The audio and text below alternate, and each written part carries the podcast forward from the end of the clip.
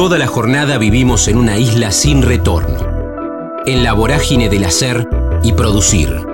En el kilómetro cero del día tenemos más ganas de escuchar que de hablar. Ya fuimos patrios oyendo el himno. Ahora, animate a cruzar la frontera.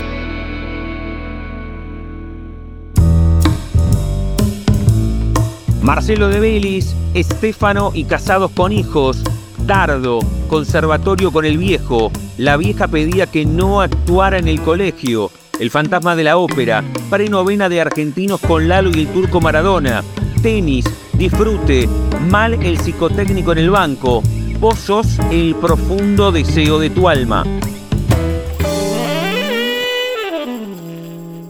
Estamos en la frontera, aquí en el aire de Radio Universidad, en AM 1390, hacia la provincia de Buenos Aires. También estamos hacia todo el mundo a través de la web, en el www.radiouniversidad.unlp.edu.ar, porque sentimos la radio. Yo quiero invitarlos con esta charla. Bueno, los venimos invitando desde el año pasado a ver Stefano, que tiene un par de oportunidades más, un par de fines de semana más en el Teatro de la Comedia, el Teatro de la provincia de Buenos Aires, ahí en 12, 62 y 63.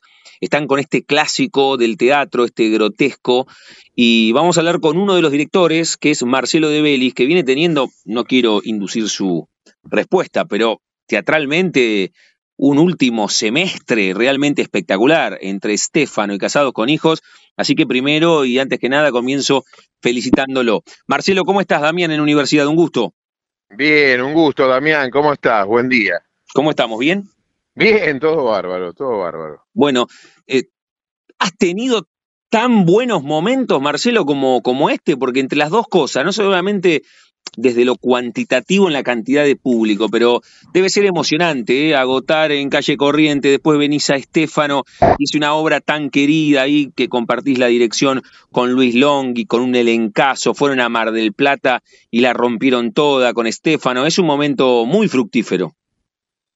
Sí, sí, es un momento eh, inolvidable mm. por las dos cosas, ¿no? Es como vos bien decís, eh, tanto Estefano que es una gloria poder haber dirigido con Luis Longhi semejante pieza, escrita por Armando Dijépolo, en la sala justamente Armando Dijépolo de La Plata.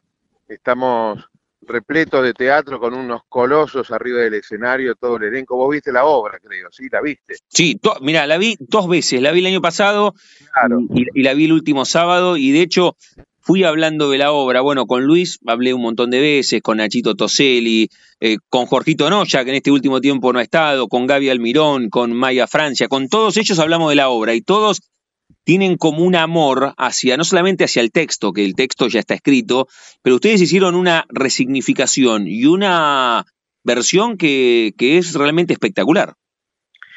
Mira, el otro día vino Dubati, que es el director del Cervantes, y nos colmó de elogios, ¿viste? Es una persona además muy estudiosa del teatro y, me decía que de las 18 versiones que él vio de Estefano, esta era la que más le había gustado, porque justamente se había reído y se había emocionado, ¿no? Este, tiene que ver con eso también, el interpretar a Discépolo. Discépolo, viste, muchas veces uno cae en que es una tragedia griega, Estefano, la desolación, que de hecho está, pero, pero en esta versión también hay momentos risueños, una, escena extraordinaria con Pastore que hace Gabriel Almirón, este, que fíjate que también despierta risas, como el comienzo de la obra, ¿no? Los vínculos entre los padres. Eh, me parece que encontramos un, un mecanismo distinto en la puesta con los músicos también. Hay músicos en escena. Entonces todo eso le dio como un valor agregado, este, sin desvirtuar de ninguna manera el espíritu, el ADN de la obra, al contrario, creo que se alimentó.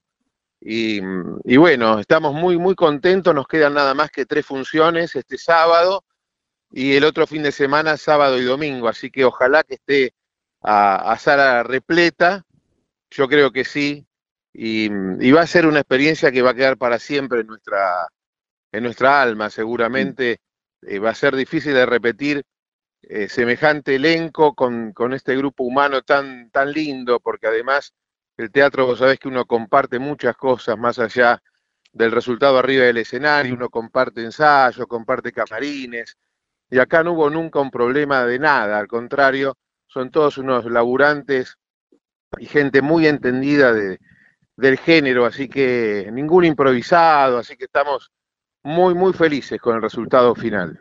Con Marcelo de Vélez estamos charlando con un disparador, con una excusa y es invitarlos. Quedan tres funciones, dos fines de semana. Este sábado 2 de, agosto, de, agosto, iba a decir, 2 de abril y a las 21 en el Teatro de la Comedia y el domingo no porque es feriado, 2 de abril. Una fecha cara para los argentinos por la guerra de Malvinas y para los platenses también por, por la inundación de hace 10 años. Y la semana próxima, el sábado a las 21, el domingo a las 20. Y todavía no lo dijimos, Marcelo, pero además que los platenses o los que quieran, los que estén dando vueltas por la ciudad, que es gratuito, que está a cargo del Instituto Provincial, que es una apuesta de la provincia también, con este elencazo, con músicos en escena. Eh, entonces vos vas un rato antes al Teatro de la Comedia, ahí en 12, 62 y 63, retirás los tickets y ves una obra, reitero, con un nivel que a veces garpando un ticket no tiene. No, no, no. Es, es espectacular lo que pasa, ¿eh? es buenísimo. Sí, sí, son, viste que a veces uno tiene que ponerse la casaca del producto del cual está formando parte y uno, viste, a veces de la boca para afuera dice muchas cosas, pero no, este no es el caso. La verdad que estamos maravillados con lo que sucede, la gente se va conmovida, es una obra que además te interpela, te, mm. te llena de preguntas, ¿no? Para el que está escuchando decir, bueno, ¿y qué es Estefano? Estefano es la historia de un, de un músico italiano que hace vender el campo, los animales a sus padres y les hace cruzar el, mar para llegar a la Argentina, con la promesa de que va a ser un artista muy exitoso, va a escribir una gran ópera. Le dice al padre, por cada metro que tenemos acá vamos a tener una hectárea. Y nada de eso sucede, se enamora de una argentina, tienen hijos, este, y bueno, después el automatón, la rutina, lo, lo lleva a tener que salir a buscar el pan a diario, este, sus inquietudes artísticas se van sosegando. En un momento él lo dice, por, por oírlos llorar, no me, he, no me he oído, dice Estefano, ¿no? Sí, sí, sí. Este, así que bueno, y, además eh, su discípulo, su mano derecha, Pastore, le quita el puesto que él tiene en la orquesta.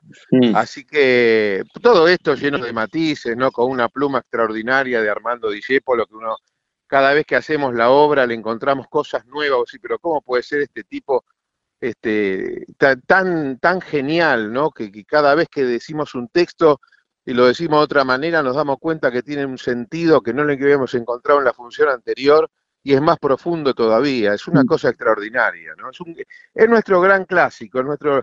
Longhi dice que nuestro Rey Lear, yo coincido, este, es nuestro Shakespeare Armando Discépolo. Sí, sí, sí, sí. Está buenísimo.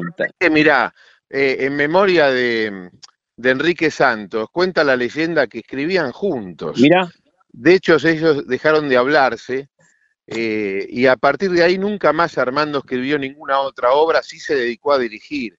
Entonces se supone que este por carácter, viste que, que Enrique Santos era más eh, altruista, más popular, tenía un carácter a lo mejor más dócil, uno sospecha que a veces este, firmaba Armando, pero que escribían un poco los dos, ¿no?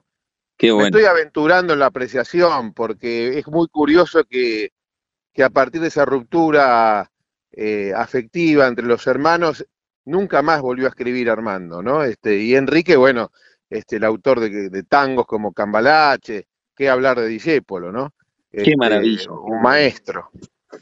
Con Marcelo de Vélez estamos disfrutando este rato. Yo los invito a que disfruten la obra que él dirige, esta versión de Stefano, este texto de Armando Dijépolo en la sala Armando Dijépolo que tenemos en la ciudad de La Plata, ahí en 12, 62 y 63 de manera gratuita. Van, sacan los tickets un rato antes y ven la función. Quedan tres, el 2 de abril y el siguiente fin de semana, los sábados a las 21 los domingos a las 20, charlando con, con Luis, con Luis Longhi, que es el protagonista y además co-dirige la obra con vos, Marcelo, y con el elenco. ¿Vos entendés por qué, por qué ha interpelado tanto esta versión de Estefano? ¿Por qué ha tenido este color? ¿Se dio esa alquimia con vos y con Luis? Porque también interpretaron los actores el, texto como ustedes lo, cranearon? ¿Por qué se, dio esta versión tan, tan especial de Estefano? ¿Vos tenés la respuesta o, tenemos que decir, bueno, es la magia del teatro?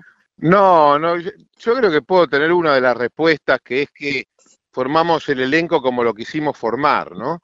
Este, yo puse los jugadores en la cancha que sabía que iban a, a jugar y en determinados puestos como Nacho Toselli, eh, Gabriel Almirón.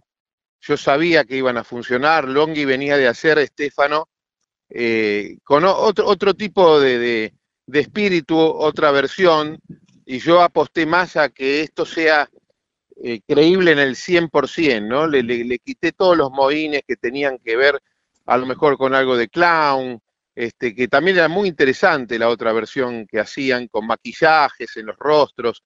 Acá como que apostamos a que esto sea creíble al 100, que la gente viaje y se meta de lleno en, una pantalla imaginaria que es la cuarta pared que divide el espectador del actor y, viaje, ¿no? Esto es, vos desde que entrás crees todo lo que está pasando. Mm. Luis trajo a una actriz colosal como Maya Francia, que también venía siendo Margarita eh, en, la otra versión de Estefano, Nico Cúcaro, que hace un Radamés extraordinario, y después tuvimos la sorpresa de los actores platenses, Trinidad Falco, que es un hallazgo, es una chica que este, es muy difícil de, hacer un casting para Nieca, Nieca es un personaje que se la pasa llorando, y ella hizo un casting cinematográfico, yo la vi en un teléfono haciendo un monólogo, dije, ya está, no busquemos más porque es esta. Hmm. Con una seguridad, este, una convicción sobre lo que estaba haciendo, dejó una camarita ahí encendida, un plano fijo y se dedicó a decir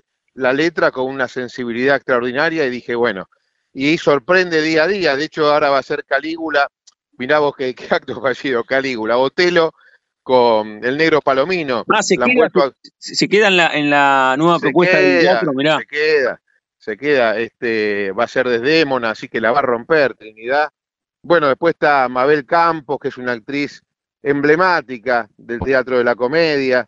Así que formamos el elenco eh, que queríamos formar. Yo creo que ese es el gran secreto, ¿viste? A veces te pasa que el elenco te lo forman los productores, entonces de repente hay un hay una actriz mediática y después hay una actriz que salió de tal lado y un actor que salió del otro y otro que fue noticia por tal cosa. Entonces, los elencos a veces este, que eso, es clave eso, contar con los intérpretes que vos sabés que van a tocar la música que vos querés que, suene, ¿no?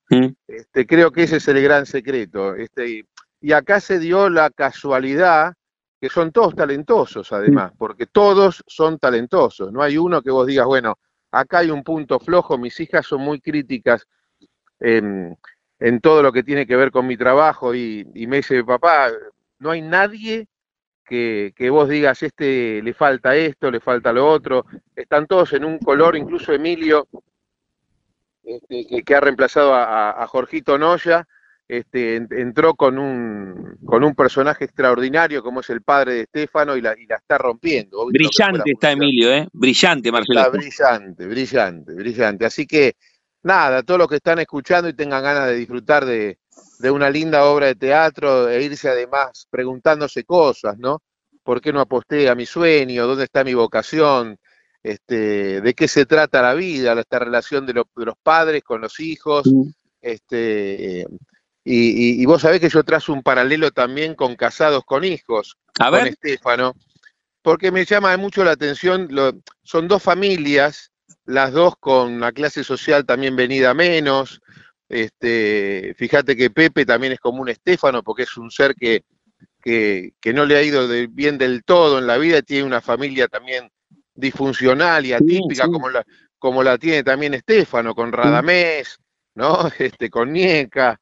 Entonces hay un montón de cosas que uno se pregunta qué pasa en lo, en lo cultural y en lo sociológico con la familia. Fíjate, desde los Campanelli, los Benvenuto, los Simpson, Bonanza, este, es muy curioso los singles.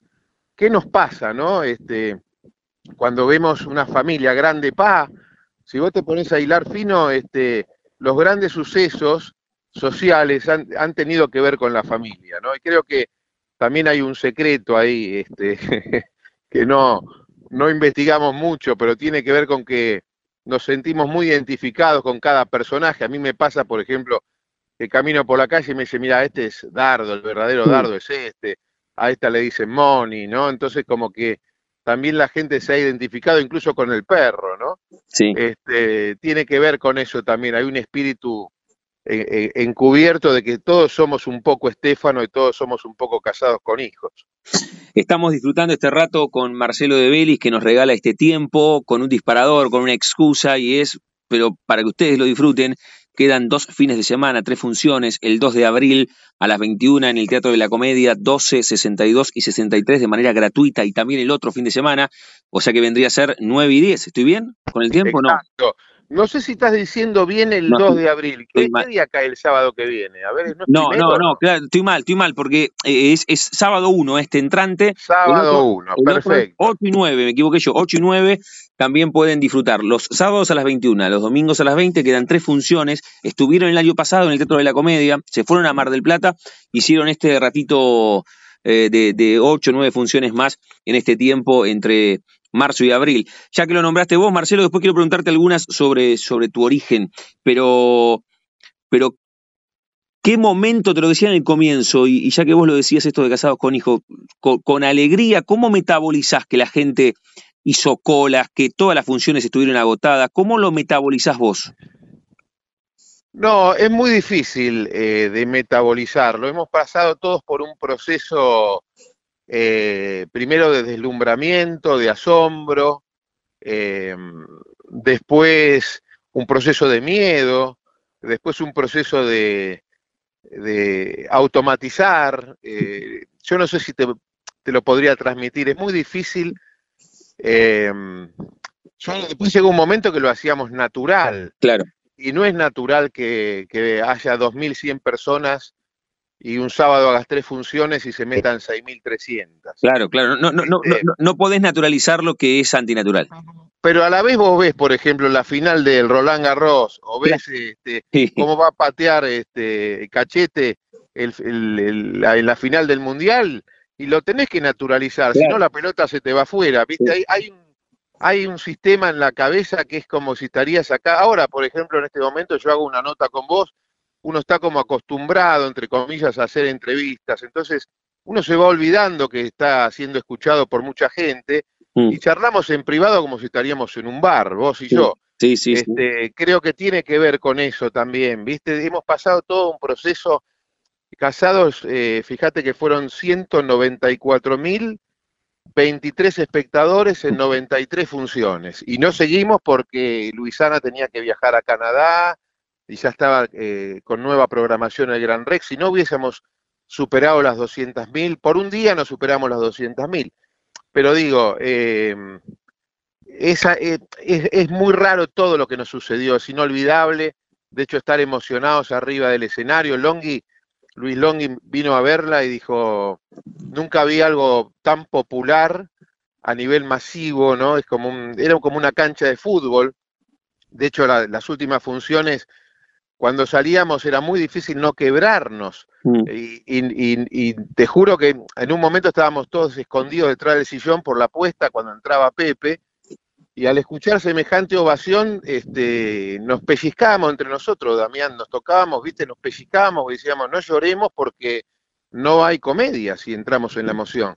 O sea, era, era, era muy fuerte ver gente que incluso nunca fue al teatro, este, a mí me ha pasado e, episodio de una mujer que tenía traqueotomía este, y, me siguió con un pizarrón hmm. y me escribió ahora que te tengo al lado no puedo gritar, ¿viste? Entonces son, son cosas que te quedas perplejo o, gente que ha hecho un sacrificio extraordinario para poder eh, sacar la entrada. Hmm. Han venido de Jerusalén, de Venezuela, de Perú, de Italia, de España, bueno, de Uruguay ni hablar, ¿no? Todos los mensajes que yo tenía por privado en Instagram que llegaban de Uruguay. Este, creo que fue un suceso que no se va a volver a repetir en muchísimo tiempo. Y tuve la suerte, la suerte, porque la suerte es eh, oportunidad más preparación, yo tuve la suerte de, pertenecer a ese, cohete, ¿no? a ese tren bala, eh, y lo agradeceré de por vida, porque en mi lugar podría haber estado cualquier otro actor, este, Tano más talentoso que yo, me tocó a mí este, trabajar con una figura como Guillermo y tener ese, ese equipo extraordinario, ¿no? De, también y Jorgelina Aruzzi que entró que como si fuese parte del programa durante años y, la rompió toda, ¿viste? Entonces, este, nada, uno, yo a veces estoy acostado a la noche y, bueno, respiro y, imagino y me acuerdo, son cosas que van a quedar de por vida. La verdad, eh, es muy difícil de transmitírtelo en una entrevista, ¿viste? No, claro, no quiero caer en la, en la pedantería con el habano, nosotros metimos, no, nada que ver. Estamos asombrados y agradecidos a toda la gente de, lo que nos ha devuelto y incluso creo que se esperaba esto de, Casados en el Teatro porque el programa también tenía un, formato teatral, era un decorado con seis personajes que entraban y salían y, era siempre un mismo decorado, a veces variaba la cocina o al palier, pero este, creo que el, formato era muy difícil quizás de hacer una novela donde vos tenés exteriores, pero Casados, si vos te pones a ver el programa, es un formato muy, muy teatral. Sí, sí, sí. Marcelo, ¿y a dónde hablábamos de, de Estefano y de Pepe y, de las vocaciones y cómo te interpelan, en todo caso, estas familias? Eh, ¿A dónde te llevó a vos esa, esa alegría por, por, por, todo lo que consiguieron en este tiempo? Cuando digo a dónde te llevó, te pregunto la primera fotografía mental que a vos te linkea al arte. No, no cuando comentaste a la ah, Mira, me han pasado muchas cosas antes de entrar a escena. Este, mira, yo me acuerdo que trabajé en Videomatch hace muchos años y, había un recital, no me acuerdo qué días, no era ritmo de la noche, era, un, día en la semana que hacían recitales, ¿no? Entonces yo entraba con el equipo y veía a los artistas como Julio Iglesias, Ricky Martin, este, gente muy grosa, el Puma, eh, y los veía antes de entrar, ¿no? Y se persignaban, rezaban, y después entraban y era una cosa maravillosa. Y, me pasaba antes de entrar a escena que tenía esas fotos, ¿no? De cuando estudiaba teatro, eh, de mi viejo llevándome al conservatorio, eh, de, hacer teatro para seis personas, ¿no? Y, y, lo hacía adrede, ¿no? Ese repaso segundos antes de entrar porque valoraba mucho más lo que estaba pasando del otro lado de la puerta, ¿no? Sí. Este, no, perder, no perder la capacidad de asombro, darte cuenta. Recién voy a comprar unos quesos, ¿viste? Y, me dice un señor, mirá, mi hijo, hay posibilidad de, meterlo en alguna radio. Yo me reí, ¿no? El pibe, 21 años, este, vive acá en Pilar y se recibió de periodista deportivo. Y yo soy amigo de muchos periodistas deportivos, ¿no? Este, el Pollo Viñolo, Marcelito Benedetto, eh, y uno se da cuenta, digo, cuando, cuando está en el lugar que tiene que estar, eh, lo difícil que es, porque hay tantas pocas, hay, hay tantos talentos y a veces hay tantas pocas banquetas, ¿no? Hay pocas banquetas para, para sentarse en el gran festín. Entonces, cuando te toca, más en un país como el nuestro, estamos hablando de casi 200.000 personas en una, en una sociedad que no es Suiza. Nuestro país, este, la, gente es un lujo ir al teatro, ¿no? Entonces, lo valorás el doble, todo lo que te sucede, no, no perder la capacidad de asombro, ¿viste? Te, te, en cuanto uno, Sí, te, decía, te llevaba a ese lugar, vos hablaste de, tu viejo, el conservatorio. ¿Es la primera fotografía que tenés o, en el colegio hiciste de San Martín a los cuatro o a los seis porque la maestra... No, en, El, colegio mi, vieja iba a hablar para que no actúe. Ah, para que no porque, Claro, claro, porque me daba vergüenza actuar, pero a pesar mío hacía reír, ¿no? Entonces, este, la maestra decía, no, señora, él va a actuar igual y viste, ya me, ponían de Chapulín, de Minguito Tinguitela, ¿por qué no de Belgrano? Pero yo no quería actuar, porque me, era único hijo, este, muy tímido, eh, pero a pesar mío había algo, viste, que, que brillaba. Lo veo también en mi hijo, mi hijo tiene cuatro años y es muy gracioso a pesar de él, viste que eso no se estudia en ningún lado. Eh, ¿Dónde hay una academia que dice acá te recibís con ángel? no existe, ¿no? Entonces, eh, bueno, me pasa lo mismo con Guillermo. Este, yo conozco la familia de Guillermo y son todos muy graciosos. Están en el ADN, ¿viste? Entonces, eh, nada, esas son las fotos que, que tenía. Eh, es más, mi familia no quería, mi mamá no quería que yo actúe, pero tenía miedo que me vaya mal. claro, te iba, a preguntar por eso. ¿Sabes que un día Juan Leirado me dice, Damián, los actores somos desempleados que de vez en cuando tenemos laburo. Hay mucho de incertidumbre, Marce, en eso también. Sí, sí, sí, exacto, exacto. Pero yo creo que, que sostener el deseo y, jugártela a los plenos a veces es, necesario en la vida, ¿viste? Si uno este, lo toma como una changuita y, estás trabajando en la librería de la cuadra, yo entiendo, ¿eh? mirá que el mensaje puede ser apocalíptico, el que está escuchando dice, entonces pateo el tablero, pero a veces está bueno, cuando Vila jugaba al tenis en Mar del Plata, eh, era chico y tenía permiso para una bombita nada más, cuando llovía, peloteaba tipo en un frontón adentro de un galpón y el padre le decía, mira, Guillermo, tenés para una bombita, ¿eh? se rompe la bombita y se terminó la paleta.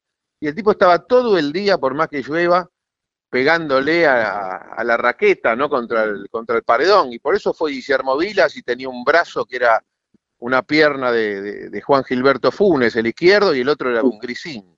¿Viste? Porque estaba todo el día haciendo eso. Y recién le muestro a mi mujer en Instagram un nene que uno puede estar de acuerdo o no, viste, para mí el boxeo es para, me gusta verlo, pero me parece una crueldad, este, qué sé yo, es un deporte, pero, pero a mí me parece un deporte eh, raro, raro porque me atrapa verlo, es raro, tengo sentimientos encontrados, ¿no? Pero, sí, pero de repente veo un niño de 8 años que era un pugilista, es un pugilista profesional, este, saltando la soga, haciendo guantes, ¿viste? Cuando tiraba piñas, viste, esquivando los conos, digo, la puta, ocho años. O sea, el tipo lo han formado, está bien, el pibe se ve que lo disfruta, pero me parece que es la única, viste, cuando vos lo ves a Nadal o al Caraz con su raquetita a los cuatro años, me parece que, es muy importante descubrir la vocación, que es un don eso, saber para qué carajo estás en este plano. Este, y después sostener el deseo, porque a la larga o a las cortas las cosas se dan. Si vos creés, si vos verificás, cuando Maradona dice mi sueño es jugar en un mundial, Maradona no está en el colegio atrás de un pupitre, está en un potrero con los pantalones cortos. Entonces el pibe había verificado desde chico que tenía que ver con el fútbol, ¿no? Entonces, a veces nada peor que creer lo que no sos. Eso es fatal, es un drama existencial muy grave. si yo te diría, bueno, yo mira, uno de mis personajes eh, que yo quisiera hacer es el fantasma de la ópera. Oh, yo tengo, pero tengo buena voz, pero de ahí a poder cantar como el fantasma de la ópera, entonces uno es consciente de que es un anhelo y muy difícilmente se llegue a dar. No sé si me explico. Sí, sí, se entiende. Este, entonces hay, mucha gente enojada, mucha gente que dice, sí, pero no me valoran. A la larga o a la corta estás donde tenés que estar. El tema es sostener el deseo y descubrir ¿no? Este, ¿para qué estás? Que no, no es moco de pavo eso, ¿viste? Que, eh, ya, que, ya que nombraste tanto y las metáforas fueron deportivas, este pibe de boxeo, y ahora te hago la última pregunta porque nos regalaste cerca de media hora con esta charla, te habrás dado cuenta que era más una charla que una entrevista con un disparador que es Estefano, le digo a Marcelo de Belis y, también charlamos de casados con hijos, pero ¿has tenido relación directa con el deporte? Porque nombraste el boxeo, nombraste a Diego, nombraste a Vila.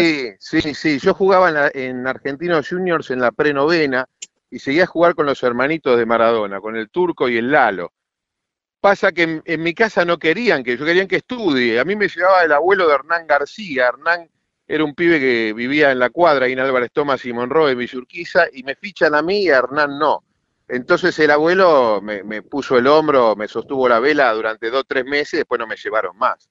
Pero me acuerdo de Maradona, este, que ya era Diego, ¿no? En el año 79, los hermanitos me decían, me trajo un kimono, me trajo un reloj electrónico, ¿no? Cuando estaba el Mundial de Japón. Y Diego venía con una bolsa, una red llena de pelotas, venía con Espíndola y Pedro, y Pedro Pablo Pasculi, los tres. ¿no? Y le decía, Turquito, Lalo, vamos a patear tiro libre. Y hasta que se hacía de noche, Diego le enseñaba a patear tiro libre a sus hermanitos. Este, y había cola para sacarse fotos, le daban peluches, ya era una estrella.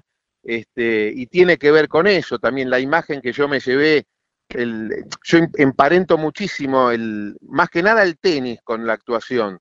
tipos que, que no deben hacer doble falta en momentos claves. Lo mismo pasa con el actor. Viste que en la cancha se ven los pingos, y bueno, pero ¿estás para esto o estás para lo otro? ¿no? Entonces, lo emparento muchísimo, la mentalidad que tenés que tener.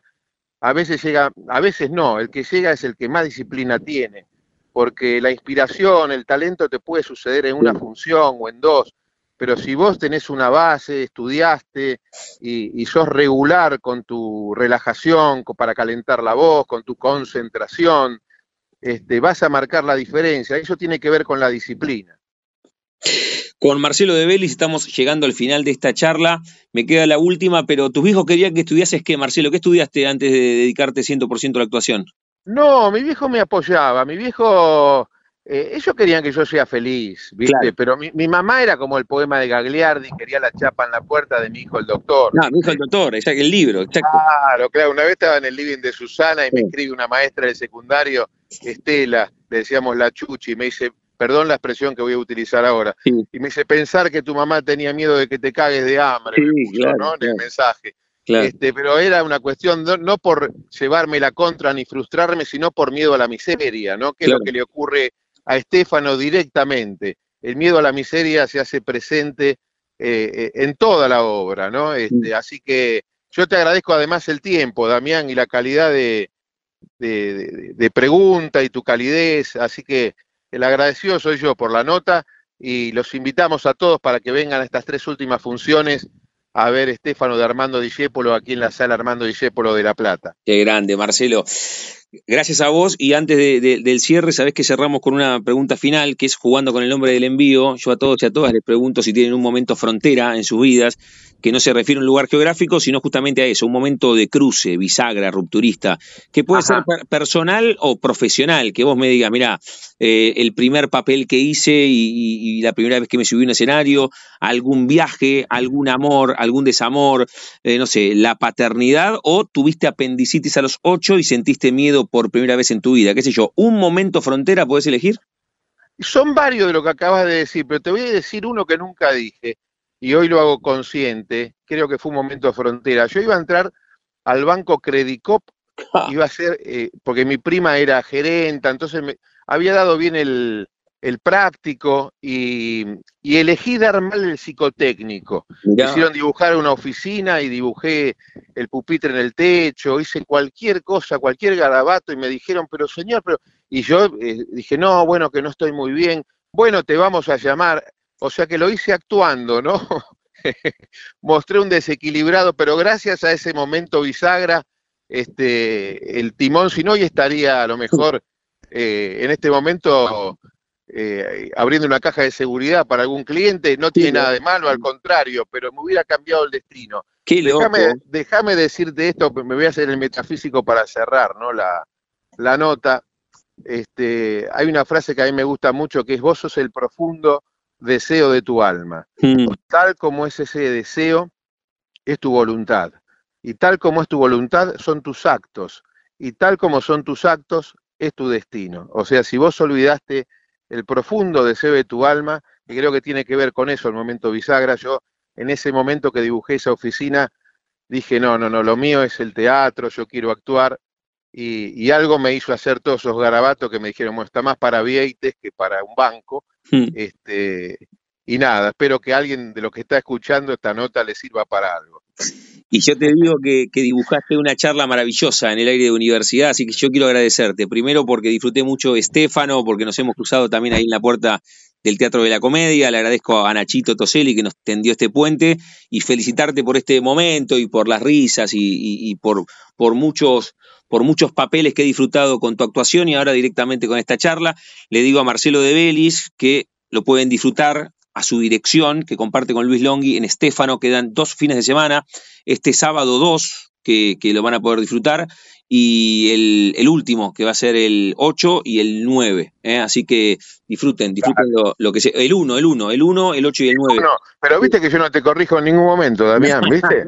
Extraordinario. 1, 8 y 9 que todavía tiene la chance, es gratuito en el Teatro de la Comedia en 12, 62 y 63. Marcelo, gracias de verdad por esta charla, por abrirte, por contar varias de tus historias. Al contrario, te mando un abrazo enorme, gracias a vos por la nota, porque me hiciste olvidar que era una entrevista, eso tiene que ver con un don de gente que se nota que tenés, así que bienvenido a los medios de comunicación, gente como vos, Damián. Te mando un abrazo enorme. Un abrazo gigantesco. La Frontera. Con Damián Zárate.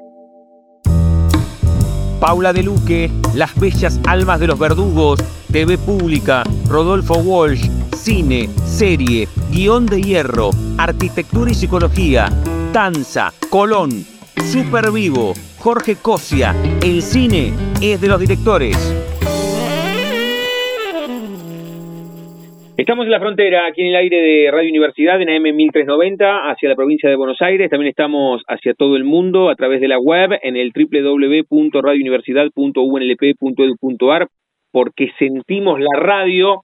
Vamos a hablar en este caso de las bellas almas de los verdugos que ustedes van a poder ver a través de la televisión pública. Vamos a hablar con su directora, con Paula De Luque, porque además tiene que ver con, una historia muy cara a nuestros sentimientos, digo, la historia de Rodolfo Walsh, la ciudad de La Plata, y, no, no voy a spoilear demasiado, sino que directamente le voy a preguntar a quien dirige este trabajo, reitero que se va a poder ver por la televisión pública, Las Bellas Almas de los Verdugos, ¿sí? el Ministerio de Cultura de la Nación y la Secretaría de Medios, en el marco del programa Renacer, eh, terminaron eh, maquetando, craneando esto que, que, le voy a consultar también a, Paula de, de, qué va. Paula, Damián en Radio Universidad, un gusto. ¿Qué tal, Damián? Buenas tardes y buenas tardes a los oyentes. Bueno, ¿cómo, cómo estamos, cómo estamos en, en, en este recorrido de las bellas almas de los verdugos? Bueno, bien, con muchas expectativas por el estreno. Me gusta mucho que se estrene en la TV pública, que lo pueda ver todo el país gente que tenga o no tenga cable, la verdad me encanta, estoy contenta. Sí, sí, sí, sí, además eh, muy, muy convocante el, el elenco. Recién decía, bueno, la historia de Rodolfo Walsh, eh, Diego Cremonesi, también platense, hay una colaboración también de la Universidad Nacional de La Plata, de la Facultad de Periodismo, bueno, está, está bueno que, que lo cuentes también todo eso. Sí, bueno, eh, yo me presenté con mi, con mi producción, Alef Cine, Baraca Cine, eh, a un concurso que, como vos bien muy bien dijiste al aire recién, eh, se llama, se llamó, espero que siga existiendo, en los años futuros, Renacer, Renacer Audiovisual, para series, este, porque originalmente el proyecto era una película. Pero bueno, se presentó la posibilidad de hacer una serie, así que adapté el guion cinematográfico a serie, y bueno, este sí, la Universidad Nacional de La Plata nos apoyó, este y el, y el concurso es del Ministerio de Cultura de la Nación. Así mm. que bueno, eso, ficción nacional. Sí, está bueno. Estoy contenta, está bueno. Ahora te voy a preguntar eh, de, de, qué va, cómo fue el proceso creativo, pero me quedo con tu primera reflexión. A veces adaptar es más difícil que crear, porque esto que vos decías, che, mira, era, era un guion para hacer un largo, y se hicieron, ahora te pregunto, ¿no? Son ocho capítulos, ocho episodios. Son ocho capítulos de, son ocho capítulos de media hora, eh, que sumados dan cuatro horas y una película dura una hora y media. Se le agregan, digamos, es muy, es un tecnicismo lo que voy a contestar, pero bueno, es es para, para no dejar de responderte. Se le agregan algunas líneas adyacentes al relato central, que en una película no entran, digamos, por la dinámica propia de la construcción de una ficción cinematográfica, eh, sí, el hecho de haber sido una película le da a la serie un carácter cinematográfico que a mí me gusta mucho, que no tiene una cosa de televisión, ¿viste? Tiene una cosa de cine en capítulos. Yo mm. siento que es como eso, que es una película larga en capítulos, que tiene unas líneas de relato que, están más desarrolladas que si fuera una película, ¿no? Y, y me parece que eso hizo crecer al proyecto, porque fue tan complejo, fueron tan complejos los sucesos de aquellos días, que bueno, si bien la película no es una reproducción exacta de todo lo que pasó, porque la ficción tiene sus reglas, ¿no? Para eso está el documental, pero sí tiene mucho anclaje en, la historia argentina. Sí, eh, dedujo que, que viste el material terminado varias veces, ahora las horas previas a un estreno que se va a dar el viernes 31 de marzo, ¿no? Ahora, este próximo viernes, 22.30 horas, recién decía... Es a las 11. ¿A las 11? Tres horas, Sí, sí. Ah, es a las 23 horas. No, es a las 23. A las 23 horas empezamos este viernes, durante dos meses, todos los viernes a las 23. Bien, a las 23 en la televisión este, pública. Sí, en la TV pública. Bien, decía, decía ¿cómo, cómo son las, las horas previas? Porque vos, ¿cuánto hace que viste el material definitivo, terminado? No, bueno, el material definitivo terminado hará 15 días que no lo veo, pero ya también elijo alejarme del material terminado porque, bueno, no sé si le pasa a otros directores o directoras, a mí me pasa que todo el tiempo le cambiaría algo eh, y hay un momento donde hay que entregarla, así que nada, me alejé y pienso en proyectos futuros y trato de pensar en otra cosa y bueno, ahora es la gente la que tiene que decir, la que tiene que disfrutar o o no, digamos, cada uno lo que quiere, ¿no? Ese es el ejercicio del cine y el ejercicio de la democracia. Así que bueno, nada, yo eh, es un punto de vista sobre un personaje argentino. Estoy muy contenta de haberla podido filmar y bueno, nada, me agradecía eso. Estamos hablando con Paula De Luque, que es la directora de Las Bellas Almas de los Verdugos. Son ocho capítulos de media hora que ustedes van a poder ver en la televisión pública desde el viernes 31 de marzo los viernes a las 23. ¿eh? Lo, pueden ver, son ocho, ocho episodios.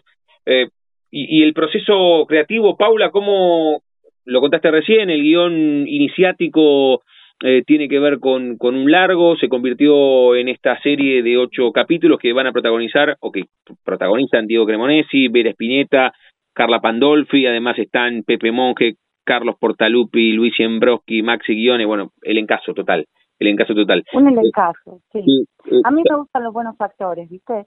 En general yo trabajo con actores buenos siempre, no porque, bueno, vos estás nombrando a los más conocidos por el público. No, acá estoy viendo a, Fabio Aste y a Claudio Martínez Bell, que no, no había visto, Nico Nico Pauls, impresionante. Jimena. Sí, encaso. Han hablado aquí con, tengo el encaso. Pero inclusive los nombres que vas a leer ahí, eh, por ahí que no son tan conocidos, también son actores muy buenos, que por ahí vienen del teatro, hicieron poca tele, pero en general yo soy muy eligiendo un elenco, ¿viste? Me gustan las cosas bien actuadas, me gustan mucho las películas bien actuadas.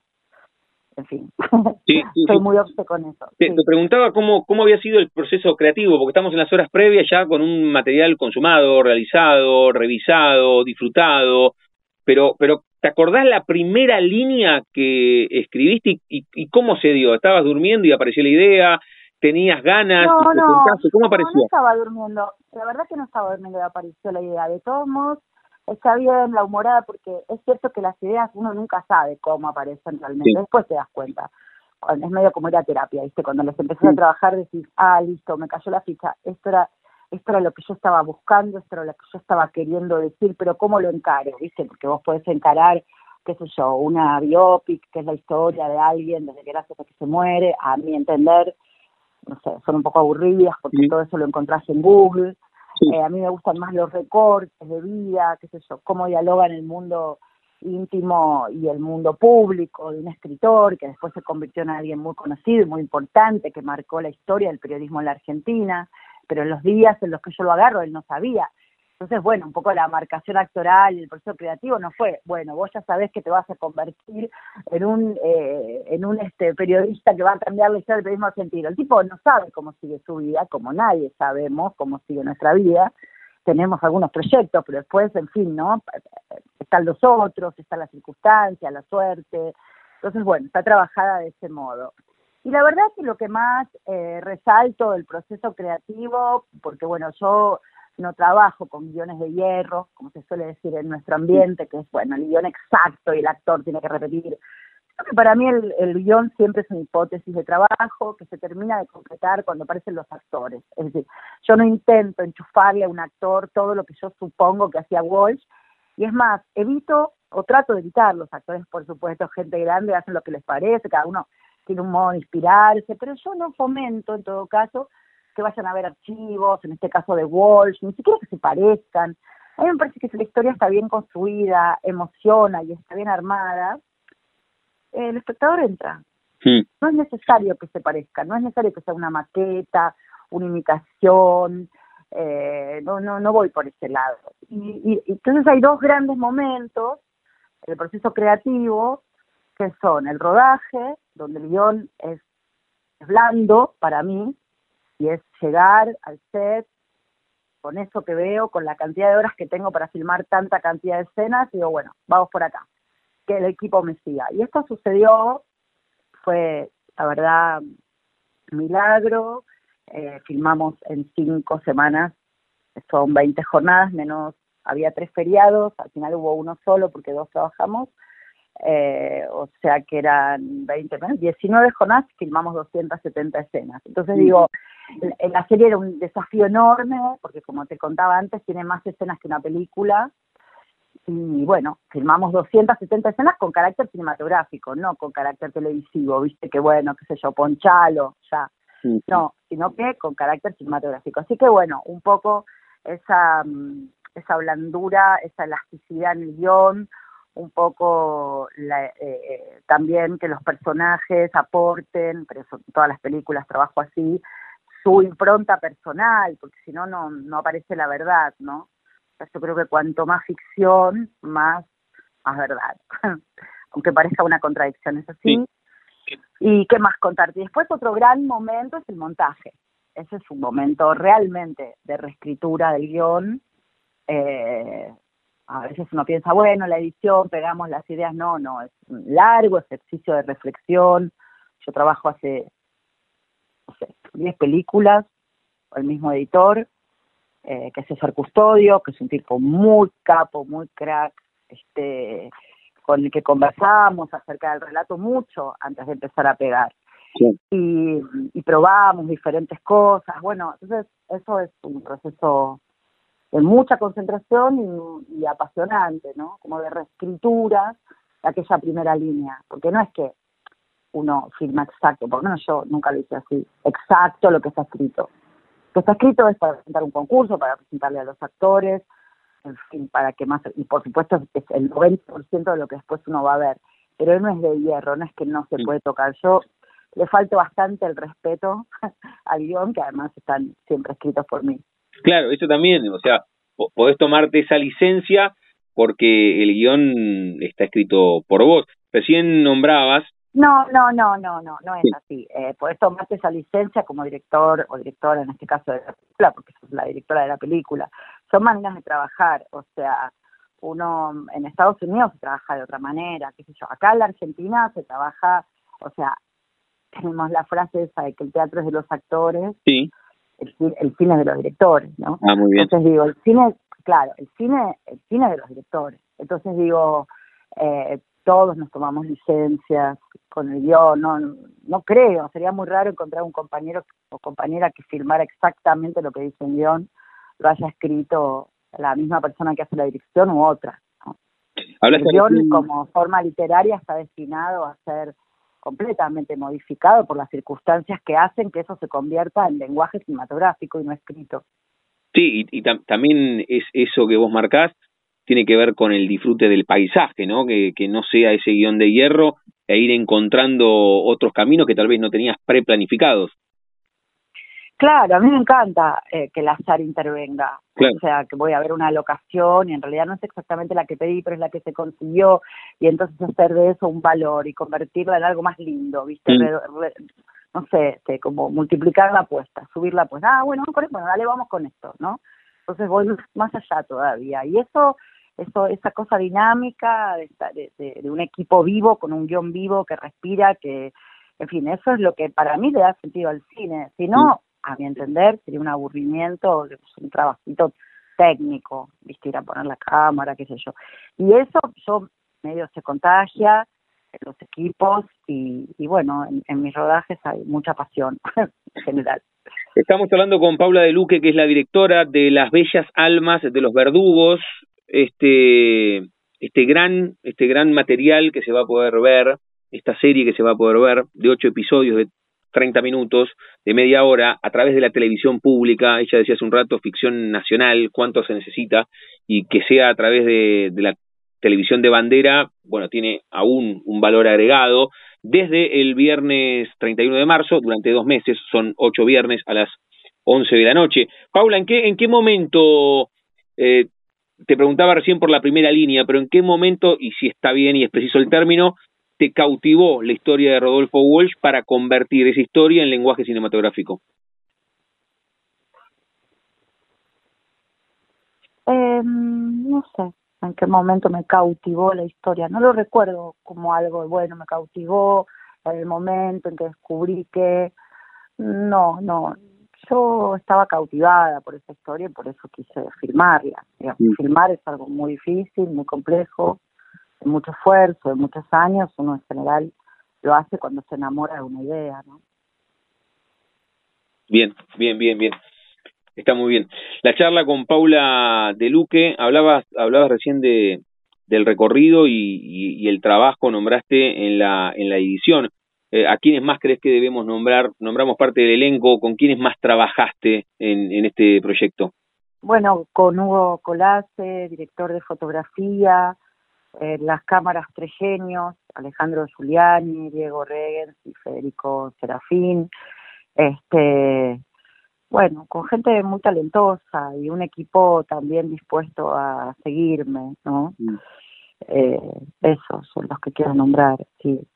La música de Pedro Neto, la dirección de sonido de Nicolás Justi, bueno, todas las actuaciones, este, en fin, gente que por ahí tenía papeles más chicos y los papeles quedaron más grandes, pues yo creo en eso de que cada uno agarra el papel que quiere, este y uno se agarra del papel y, lo hace brillar y otros por ahí tenían más páginas en otras películas que hablo, ¿no? Hay cosas que yo veo también como espectadora que digo, uy, ese actor debe haber llamado, debe haber sido llamado ponerle para un guion, para más páginas del guion y resulta que eh, después el corte no quedan, ¿viste? Esas cosas que, bueno, uno va viendo en el rodaje es como un ejercicio, una atención, atención y tensión también, pero atención por esto, ¿no? Una atención narrativa y una atención como si tuvieras ojos en la nuca, ¿viste? Estás en el rodaje, por lo menos yo estoy viendo todo lo que sucede, porque de ahí se puede desprender decir, no, cambio, no, esta escena no, no lo hago.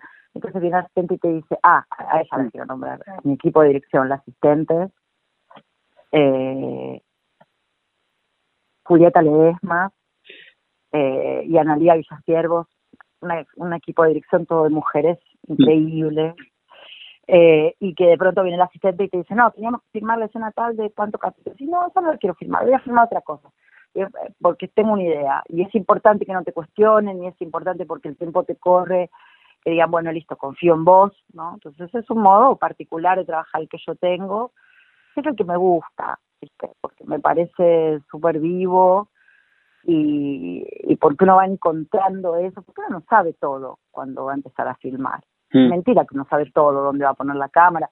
Igual hay diferentes maneras. Hay gente que trabaja hasta con un storyboard, que es un dibujito de lo que después se va a ver en la pantalla. Lo cuento para los oyentes. Yo podría ir loca trabajar. ¿Sabes que me leíste? Me, me sorprende mucho cuando, cuando veo a algunos directores trabajar con esos con esos dibujitos que ya tienen la, la imagen pensada. Es, es claro. No, bueno, pero son modalidades. Hay grandes películas que están hechas con storyboard. Yo no puedo porque a mí me gusta, eh, en todo caso lo tomo si querés como una limitación personal, a mí me gusta ver con qué me encuentro, esa contingencia del azar a mí me interesa, me interesa como forma de vida, toparme, digamos, con algo que me hace vibrar. ¿Cómo no lo voy a poner en una película por la que trabajé años? Digo, ¿no? Sí, ni hablar. Este, ¿Por qué sería más interesante lo que yo escribí en mi computadora en mi casa que eso que estoy viendo? Entonces digo, bueno, ahí también hay como una predisposición. Uno se pierde algunas cosas y va con todo salido. Sí. hablaba recién de... En, muchas, en muchas fases de la vida, no solamente en la creación, ¿no? Sí, eh, hablaba recién de, de años. ¿Cuánto tiempo de esa primera línea al 31 de marzo? ¿Ahí, me escuchas mejor? ¿Ahí me escuchas mejor? ¿Me tenés Paula ahí? Paula, ¿me escuchás? No, no poco. ¿Ahí, me escuchas mejor? Ahí sí. Ahí me escuchas mejor. Te, te, te preguntaba cuánto tiempo fue eh, ah. desde esa primera línea que escribiste hasta el 31 ahora que se estrena. No te entendí la pregunta, perdón. Claro, hablabas recién de tiempo y, tantos años, y lo, lo, analizabas en cuanto a la vida también.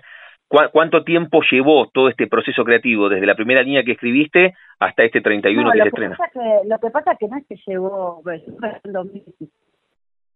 Tuve tiempo. En el medio filmé películas, porque Walsh se paraba, no se podía filmar, o sea, me la aprobaban en el Inca por unanimidad, tiene una declaración de interés por, el, por la Cámara de Diputados pero bueno, no, no, no sé, viste, durante el macrismo fue muy complicado filmar en la Argentina y después eh, vino la pandemia, entonces todo se fue retrasando. Igual yo, como te digo, filmé dos, dos películas más pequeñas de producción, pero dos películas que adoro. Me encantó hacerlas y me gustó cómo quedaron y que tienen premios y estoy contenta. Y Wolf la retomé después. Entonces no es que seguí trabajando ocho años en lo mismo, sino que bueno, en un momento estuvo parada, después se convirtió en miniserie, en fin, eso. Paula. Cada película tiene su historia y su tiempo. Hay películas que no las escribe, casi las escupe, las sale a filmar, las filma, las estrena, ¿no? más rápido. Hay otras que llevan años porque uno no encuentra la vuelta al guion, y hay otras que llevan años porque uno no consigue la plata, y qué sé yo, son diferentes, cada película es un mundo, ¿viste? Te, saco un segundo de las bellas almas de los verdugos, pues te escucho apasionada cómo contás la historia, principalmente aquí la, historia de Walsh en las bellas almas de los verdugos. Te preguntaba por esa primera línea de, de este trabajo, pero dijiste hace un rato el cine es de los directores, eh, y, y, también te dije hace un rato dónde te cautivó la historia de Walsh, dónde te metiste en este, en este universo, no cuando comenzaste a trabajar, sino si haces la retrospectiva, eh, ¿dónde te, te empezó a gustar el arte o el cine, qué sé yo, tres, cuatro años delante de un espejo, o la maestra dijo hay que actuar en el acto de San Martín y, y, y empezaste actuando ahí y derivaste en esta directora que sos. ¿Lo tenés ese dato o no? Sí, eh, mi mamá me mandaba danzas porque yo tenía todos primos varones, entonces vivía con las rodillas rotas. Tanto jugar al fútbol y bueno, qué sé yo, una amiguita del barrio iba a danza y mi mamá me mandó.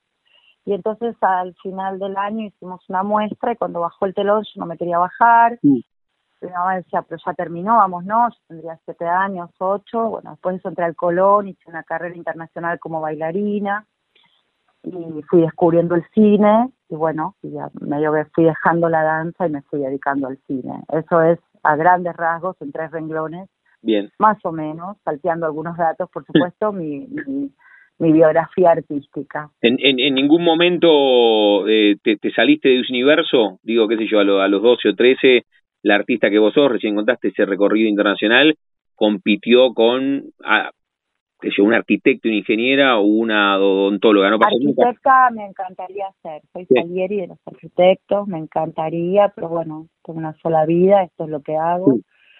Eh, pero bueno, me la paso viendo casas, refaccionando, me gusta el universo de la arquitectura, me gustan los arquitectos, me gusta mucho la arquitectura. Este, en un momento sí, eh, a los 17, cuando eh, empecé el CBC de psicología, porque estaba ese mandato familiar de que el claro. arte no, no, no, se puede vivir del arte, qué sé yo, pero bueno, también se dio una contingencia muy interesante, es que vino eh, gente del Bolshoi, en ese momento para mí el universo del, del ballet, de la danza clásica era muy importante, a seleccionar algunas alumnas de la carrera de lo que se llama el Instituto Superior de Arte del Colón, eh, para hacer un, no sé, una especie de, de seminario especial para alumnos destacados, y que se me seleccionaron. Entonces yo hice ese, ese seminario con, la, con los bailarines del bolso y, y abandoné rápido, sin ninguna contradicción, abandoné la carrera y dije sí. otro día sigo. Y bueno, no volví más a la universidad, qué sé yo, porque mm, tampoco estudié cine, ¿eh? digo, me, me eh, descubrí, yo, yo viajaba mucho, empecé a viajar siendo muy joven, hacía, qué sé yo, siete, ocho viajes anuales internacionales y entonces, bueno, era muy joven, no tenía un peso, ¿viste? Y entonces de pronto me paraba en una librería, que es la FNAC, que ahora está en toda Europa, pero en ese momento estaba en París, estoy hablando de antes de la caída del muro, más o menos, sí. y este y yo leía y me, me, llamaba mucho la atención que en Europa te dejaban leer en la librería sin cobrarte, ¿viste? me parecía lo más. Y bueno, y ahí fui descubriendo que Polanski, director de cine, a mí el cine me gustó siempre, de Polanski, director de cine, con un coreógrafo argelino, pero, pero casi parisino, porque vivía en París desde muy pequeño, hacían una cosa nueva, un género nuevo, que se llamaba videodanza, que no era ni cine ni danza, sino que era una especie de construcción narrativa de, del movimiento para el espacio audiovisual. Entonces, bueno, se armó un curso, lo armó Jorge Cosia, en la Biblioteca Nacional, eh, donde fuimos todos los coreógrafos y terminamos solamente tres la tesis, y con esa tesis, fueron Margarita Valli, Silvina Stalin y yo, con esa tesis este, nos convertimos en la primera generación de la Argentina de mujeres realizadoras de videodanza. Después se armaron festivales de cine internacionales, los cortos nuestros, por decirlo el lenguaje de cine, eran cortometrajes, bailados, empezaron a recorrer el mundo, y bueno, después yo me animé con la primera película, me mm. animé, la escribí, y la primera es una codirección con Sabrina Fargi, la película que dio vuelta al mundo, tiene 80 festivales, está en la mm. exposición permanente del Pompidou, porque es una película muy loca realmente, bailada, este, con grandes actores también, pero bueno. ¿Dónde la encontramos esa primera película? ¿Dónde la buscamos? No sé ahora, con el asunto de, de, las plataformas, eso no tengo idea. Bueno, eh, bueno, y así, después la segunda, la tercera, la cuarta, hice series, documentales, qué sé yo. Este, y ahora estoy con esto. Muy bien, muy bien. La charla con Paula de Luque aquí en la frontera, en el aire de Radio Universidad, son las horas previas a que se estrene Las Bellas Almas de los Verdugos, esta historia, la historia de Rodolfo Walsh, y que se va a poder ver a través de la televisión pública los viernes a las 23 horas, desde el viernes 31 de marzo, durante dos meses, porque son ocho episodios de media hora. Paula, cerramos cada una de las charlas jugando con el nombre de nuestro envío, agradeciéndote esta charla, más que una entrevista, es una charla. Y yo a todos y a todas les pregunto si tienen un momento frontera en sus vidas, que no se refiere a un lugar geográfico, sino a un momento rupturista, bisagra, decisivo. Creo que algunos contaste, algún viaje, ese primer eh, trabajo en el colegio donde bajó el telón y bueno, querías bajarte, el primer viaje, tu primera película, algún amor, algún desamor, o tuviste apendicitis a los ocho y sentiste miedo por primera vez en tu vida? ¿Puedes elegir un momento frontera? Ah, y un momento frontera. Pero antes que nada quiero aclarar que la película es una versión libre de la vida de la biografía de Walsh. Bien, bien, sí. sí. no después van a... Ah, el momento frontera, creo que el momento frontera es cuando nació mi hija. Bien.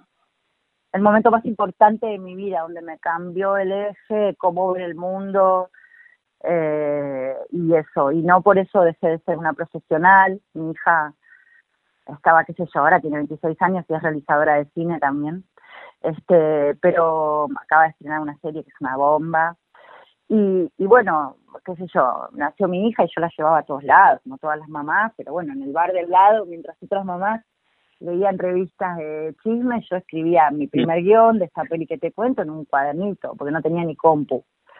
Este, así que sí, sí, ser madre y el ejercicio de, ese amor tan especial, complejo y único eh, que es la maternidad me ubicó de un modo más este más claro en el mundo y también frente al arte. La directora de Las Bellas Almas de los Verdugos, Paula de Luque, que ustedes van a poder disfrutar desde el viernes 31 de marzo en la televisión pública, los viernes, ocho viernes consecutivos a las 11 de la noche. Paula, gracias por este rato, ¿eh? el mejor de los estrenos. Te mando un beso. Dale, muchas gracias a vos, un beso grande. Chau, chau. Pasaporte en mano, noctámbulos con la radio abajo de la almohada, equilibristas entre el ayer y la ilusión de mañana. Somos La Frontera. Idea y conducción, Damián Zárate. Idea y colaboraciones, Julián Álvarez. Producción de notas, Puma Gaspari. Edición y postproducción, Juan de Vega. Idea sonora, voz y edición, Diego Carrera. Voz artística, Pablo Dupuy.